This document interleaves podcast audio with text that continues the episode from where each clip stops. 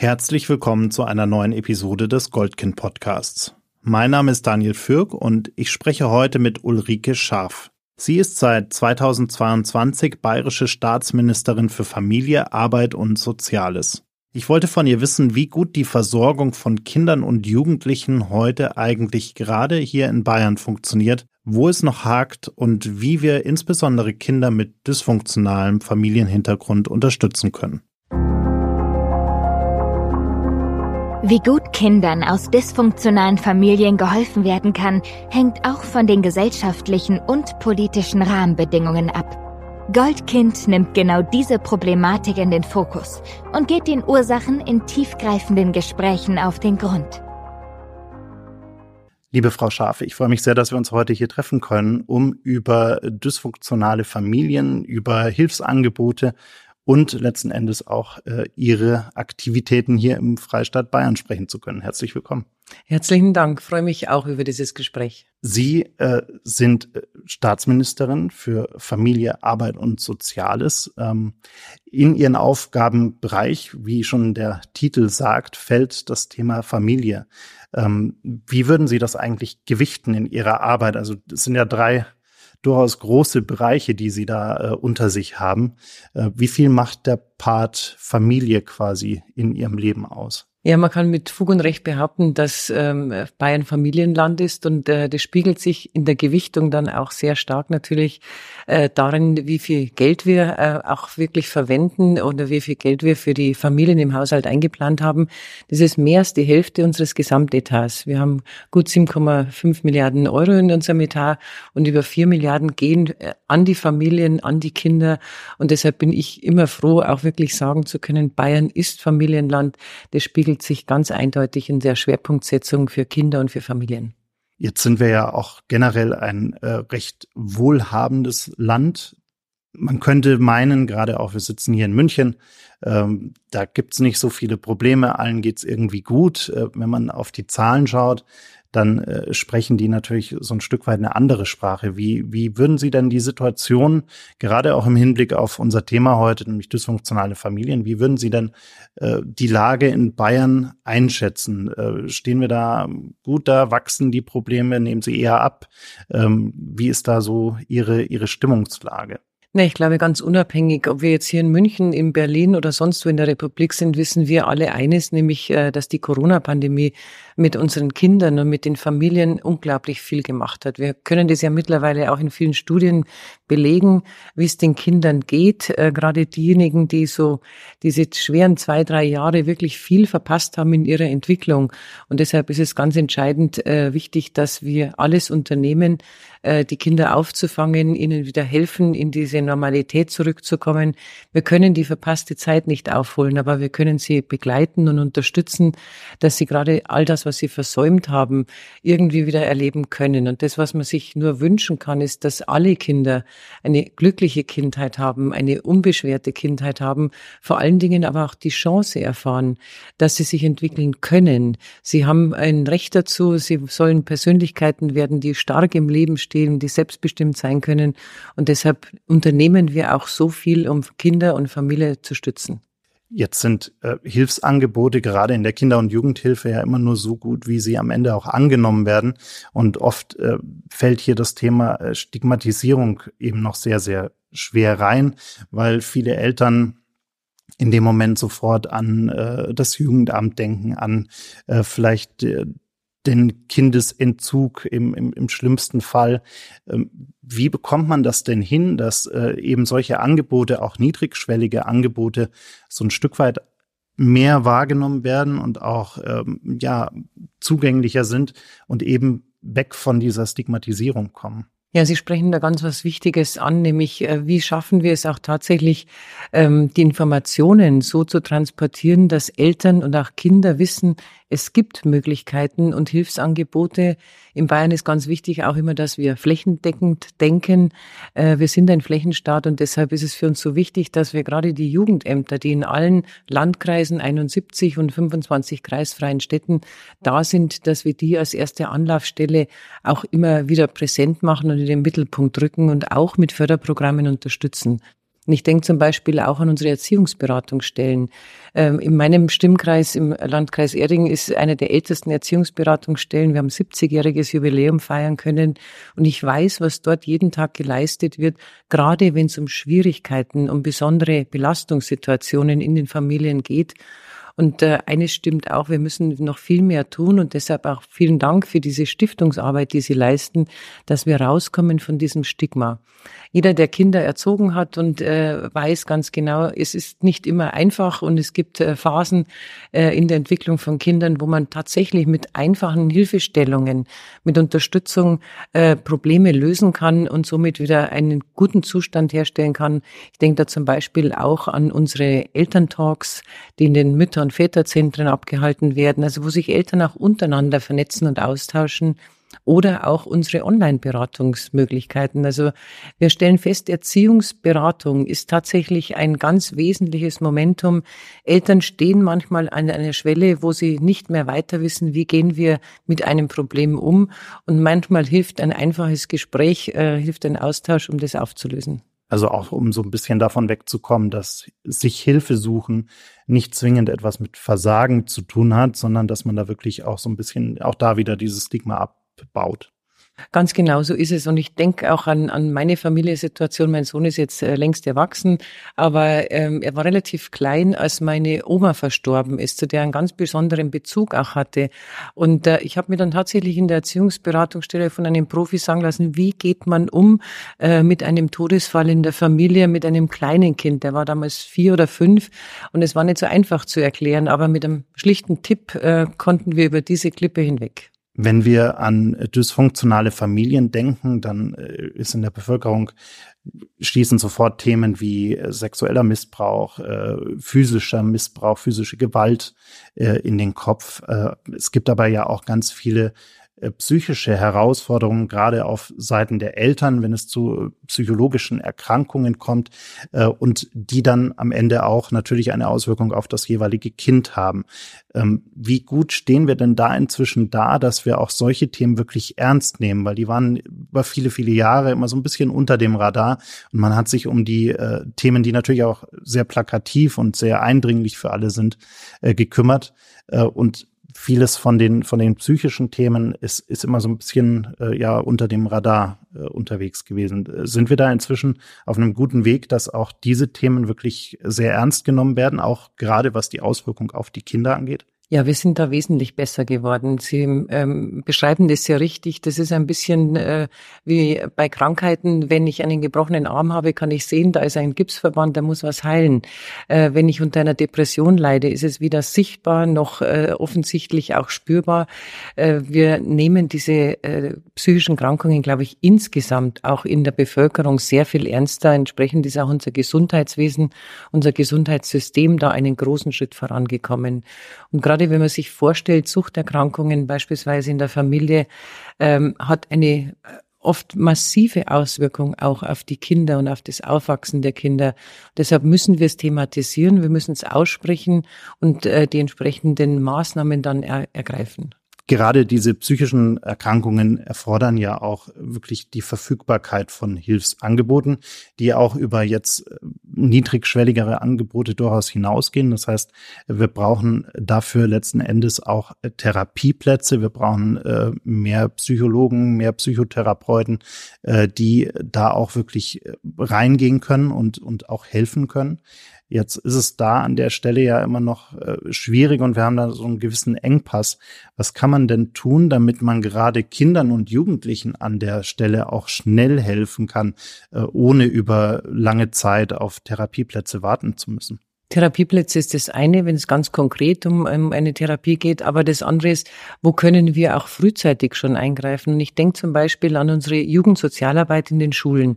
Für mich ein wirklich unverzichtbares Programm, äh, das wir äh, zunehmend auch ausbauen, was die Schularten betrifft, aber auch was die Personen und Persönlichkeiten betrifft, die in der Jugendsozialarbeit nämlich genau diese Kinder auffangen, äh, die soziale Schwierigkeiten haben. Und zwar ist diese Betreuung dann auch eins zu eins. Es gibt ja auch die Schulpsychologen und, und ähm, die ihre äh, Arbeit aber im Klassenverbund leisten. Und die Jugendsozialarbeit an den Schulen äh, ist wirklich eins zu eins da diesen Schülerinnen und Schülern zu helfen. Und oft hilft genau dieses, äh, die, das Behandeln und, und das Gespräch äh, und die, das Bewusstsein schaffen, auch in der Schule, dort wo die Kinder ja auch sehr viel Zeit verbringen, äh, um Probleme gleich rechtzeitig zu erkennen und aufzulösen.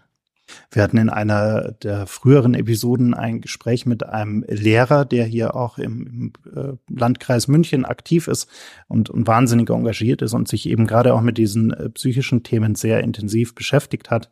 Und äh, der hat im Gespräch gemeint, das große Problem an der Stelle ist, dass die Lehrkräfte oft sehr ausgelastet sind mit ihrer ohnehin schon herausfordernden Arbeit ähm, und sich dann oft auch gar nicht trauen, äh, wirklich, äh, ja, es vielleicht auch anmaßend finden, äh, auf ein, ein Kind und dann auch die Eltern zuzugehen und zu sagen, ist denn bei euch zu Hause alles in Ordnung? Man merkt irgendwie, da stimmt was nicht, äh, man bekommt vielleicht gewisse Dinge mit ähm, und da gibt's irgendwie so eine Hemmschwelle, dann auch wirklich einzuschreiten und sich quasi diesen Rucksack an Arbeit, der damit einhergeht, so ein bisschen mitzunehmen. Äh, und on top äh, fehlt da auch teilweise die, die ähm, Ausbildung, was diese Themen angeht, um das besser einzuschätzen. Ist das vielleicht auch ein Ansatzpunkt, wo wir mit Fortbildungen an den Schulen für die Lehrkräfte, vielleicht auch mit einer Verstärkung von Schulpsychologen und so weiter, äh, da auch nochmal vielleicht eine Verbesserung herbeiführen können? Wir haben in, in Bayern tatsächlich äh, diese Programme vorangebracht. Das Kultusministerium, das ja für die Schulen originär zuständig ist, ähm, hat ein weiteres Programm äh, aufgesetzt, jetzt um genau mehr Schulpsychologen und diese Aufgabe, wie Sie sie beschreiben, mit all den Schwierigkeiten, die damit verbunden sind. Äh, es ist wirklich nicht einfach, auch Eltern zu sagen, äh, ihr Kind bräuchte Unterstützung, uns fällt hier etwas auf, hier ist etwas nicht ganz in Ordnung, ganz abgesehen von der rechtlichen äh, Frage, auch wie weit kann man dann auch gehen gehen. Letztlich ist es immer ähm, auch dieses Anstoßen, äh, aber Eltern müssen dann auch bereit sein, äh, mit dem Kind dann tatsächlich auch arbeiten zu können, in eine Therapie unter Umständen gehen zu können. Also nochmal diese Kombination aus Schulpsychologen äh, und äh, alles, was in der Schule hier aufgefangen wird mit spezialisierten Kräften und unsere Jugendsozialarbeit an Schulen. Ich glaube, das ist es, diese enge Verzahnung zwischen den Maßnahmen der Jugendhilfe und äh, den Maßnahmen, die in der Schule passieren.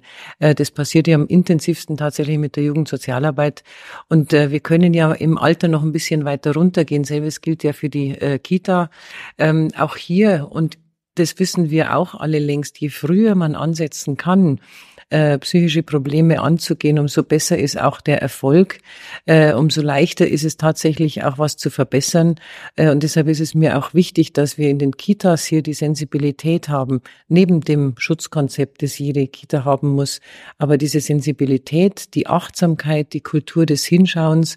Und dann gilt es immer auch die Eltern mitzunehmen, äh, sie zu bitten, auch ähm, die Fachberatung hinzuzuziehen, also alle Profis, die dann das äh, besser analysieren können und den richtigen Ansatz dann auch finden. Mhm.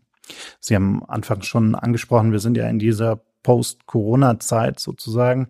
Ähm, wenn man sich die Zeit speziell und auch die, die Auswirkungen äh, in, genau in dem Kontext auch anschaut, dann äh, sagen viele Experten ja auch, auch viele Träger von, von Kinder- und Jugendhilfeeinrichtungen, dass äh, in dieser Zeit natürlich äh, grundsätzlich mal nicht so viel entdeckt, aufgedeckt werden konnte, wo es Missstände gab. Äh, wir haben äh, auch mit der Leiterin von einem Kinderschutzhaus hier in München gesprochen, die äh, in der Zeit irgendwann alle Alarmglocken sozusagen anhatte, weil die Betten nicht belegt waren oder die Zimmer nicht belegt waren und sie gesagt hat, das kann ja nicht sein, irgendwas stimmt da nicht. Ähm, merken Sie, dass wir da auch so ein, so, einen, so ein Aufstauen von Problemen hatten in der Zeit, die jetzt vielleicht dann auch wieder, ja, vielleicht sogar in verschärfter Situation auftauchen, weil in dieser Zeit eben auch nicht so gut geholfen werden konnte?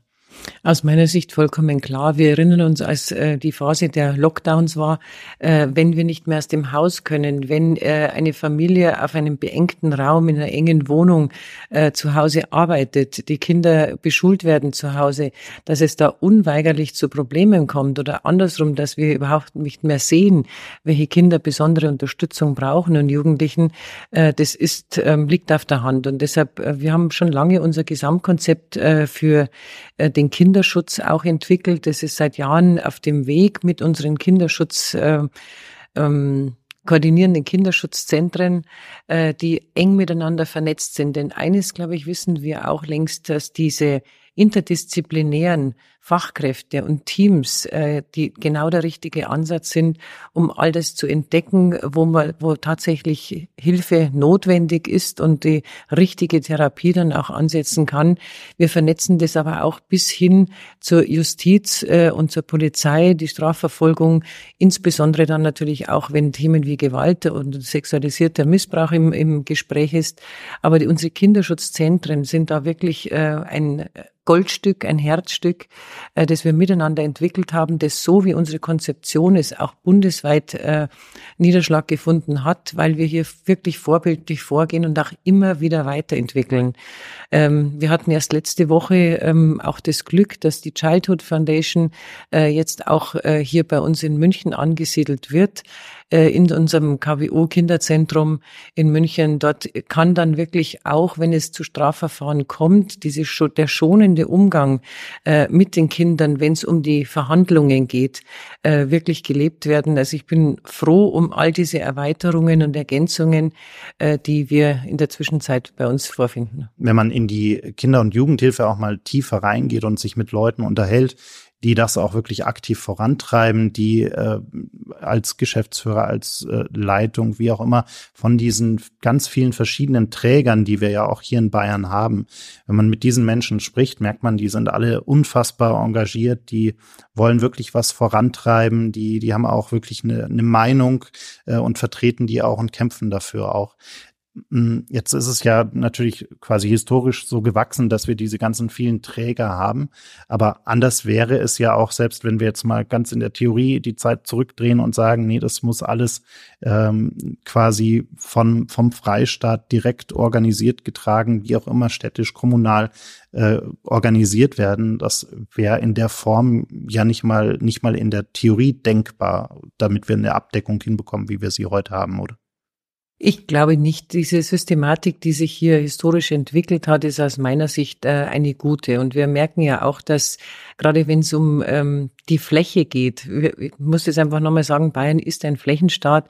Wir haben 71 Landkreise, 25 kreisfreie Städte und an diesen 96 Orten, wenn Sie so möchten, oder Regionen, ist es wichtig, dass wir überall da sind. Wir haben ja auch klare Zuständigkeiten. Wo ist die Jugendhilfe zuständig? Das ist die kommunale Zuständigkeit. Und dann geht es aber auch um die zusätzlichen freiwilligen Leistungen, die wir einfach entwickelt haben, die wir auf den Weg gebracht haben. Also für mich ist entscheidend, dass ähm, Eltern, dass Kinder die Möglichkeit haben, wirklich in, in ihren Belastungssituationen schnell und konkret Hilfe finden können. Ich denke zum Beispiel auch, äh, was sich auch im Zeit, in der Zeit Corona entwickelt hat, ist unser Webcoaching, das total gut angenommen wird.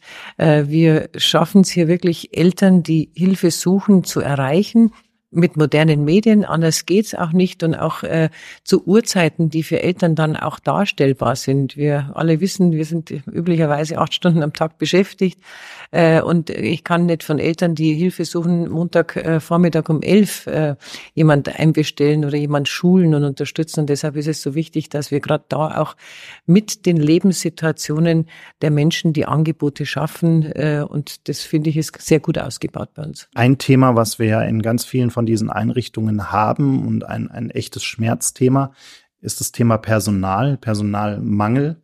Wie bekommen wir es denn hin, dass wir ähm, diese Berufsfelder grundsätzlich mal attraktiver gestalten für junge Leute, die nach einem Job suchen, aber auch um akut diesen Personalmangel in den Griff zu bekommen? Fachkräftemangel, Personalmangel ist tatsächlich ein Thema, das alle Branchen mit, äh, mittlerweile erreicht hat, egal ob es im Handwerk, in der IT, in der Gastronomie ist, aber auch natürlich bei den sozialen Berufen. Was mich immer sehr zuversichtlich stimmt und wofür ich jetzt wirklich sehr, sehr stark gekämpft habe, wir haben sehr starke Nachfrage nach den Studiengängen soziale Arbeit. Und wir werden jetzt im äh, Herbst zusätzliche 400 Studienplätze mit anbieten können. Ähm, das ist, waren keine einfachen Verhandlungen, aber ich weiß, dass wir sie dringend brauchen. Also soziale Arbeit, frühkindliche Pädagogik. Äh, und wir haben vor allen Dingen auch in unserem Gesamtkonzept, was die, das Personal betrifft, für die Kita beschäftigt Beschäftigten ähm, ein Quereinsteigerprogramm aufgesetzt, das sehr stark nachgefragt wird, wo wir wirklich viele Interessentinnen und Interessenten haben, die sagen, das ist jetzt mein Beruf, hier steige ich ein. Und ich erwähne es deswegen, weil wir über dieses modular aufgebaute System tatsächlich auch hinkommen kann bis zum Studium äh, und könnte auch hier die Sozialpädagogen beispielsweise, die wir so dringend brauchen, äh, auch Menschen gewinnen. Ähm, diejenigen, die sich für den Beruf entscheiden, das ist auch immer wieder eine Erfahrung, die ich mache, äh, machen das mit Leib und Seele. Das ist tatsächlich eine Herzensangelegenheit, eine Berufung, mit Menschen zu arbeiten, mit Kindern, mit Jugendlichen zu arbeiten. Ein hohes Engagement, das ich entdecke. Und äh, das stimmt mich immer sehr zuversichtlich, dass wir es schon schaffen werden. Neben der Bezahlung, neben den Arbeitsbedingungen.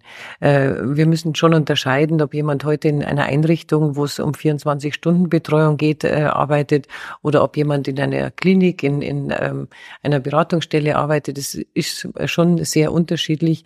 Aber die Nachfrage ist da, das stelle ich fest. Und deshalb ist es so wichtig, auch die Ausbildungskapazitäten von unten her tatsächlich auch so auszubauen, dass wir dieser Nachfrage gerecht werden können. Und ich glaube, es gehört auch dazu, dass wir über diese Berufe noch mehr sprechen. Wir können uns wieder an die Corona-Zeit erinnern. Äh, die Pflege hat eine ganz besondere und Pflegebeschäftigte eine besondere Aufmerksamkeit erfahren. Äh, wir haben geklatscht alle, wir waren begeistert, was dort geleistet worden ist. Und ich glaube, auch da ist man in der Bevölkerung, äh, bei den Menschen schon etwas sensibler geworden, dass diese Arbeit an den Menschen äh, eine ganz besondere ist, für die es besondere Ausbildung braucht, für die es besondere Persönlichkeiten braucht, denen wir neben der Wertschätzung natürlich auch entsprechende Bezahlung, Arbeitsbedingungen anbieten müssen und äh, ein Aspekt ist sicherlich auch noch, wenn ich zu den sozialen Berufen schaue, wir haben halt hauptsächlich Frauen auch hier beschäftigt. Es wäre so unglaublich wichtig, gerade für Kinder und für Jugendliche, äh, fangen wir bei den Kleinsten wieder an, in der Kita auch Erzieher äh, vorzufinden. Wir haben einige, aber äh, 92 Prozent der Beschäftigten dort sind weiblich. Und also wir brauchen definitiv auch mehr Männer in diesen sozialen Berufen, weil es so wichtig ist für die Entwicklung, gerade bei den Kindern äh, von der Kita bis hin zur Grundschule, äh, dass hier auch äh, männliche Pädagogen mit da sind. Äh, die Kinder brauchen beide Geschlechter und deshalb ist es mir ähm, auch so wichtig, die Attraktivität der sozialen Berufe auch mit einer Kampagne zu begleiten und zu sagen, das ist etwas ganz Großartiges. Wenn Sie zum Abschluss einen Wunsch frei hätten, ähm, gerade in diesem Bereich ganz konkret was zu verändern, was vielleicht äh, andernfalls wahnsinnig viel Aufwand wäre, wo sie jetzt sagen könnten, von heute auf morgen würde ich genau das einfach verändern. Ähm, was wäre das denn? Ich wünsche mir wirklich von Herzen, dass unsere Kinder und Jugendlichen unbeschwert aufwachsen können und dass sie alle Chancen haben, eigenständige Persönlichkeiten, selbstbewusste Persönlichkeiten werden zu können. Und äh, gerade mit Blick nochmal auf den Fachkräftemangel, glaube ich, ist eine zentrale, äh, ein zentraler Wunsch, der ganz oben steht. Wir brauchen mehr Menschen äh, in der Ausbildung, in der Erziehung, äh, in der Bildung unserer Kinder. Äh, und die, der, gerade die Persönlichkeiten sind denn das auch die äh, entdecken, wo es äh, Probleme gibt, wo man genauer hinschauen muss. Also ich wünsche mir einfach mehr Menschen, die für unsere Kinder und Jugendlichen und Familien da sind. Ich danke Ihnen sehr für Ihre Zeit. Danke Ihnen. Vielen Dank für deine Aufmerksamkeit. Wenn dir dieses Gespräch gefallen hat, folge uns auf YouTube, Spotify, Apple Podcasts oder wo auch immer du gerne Podcasts hörst.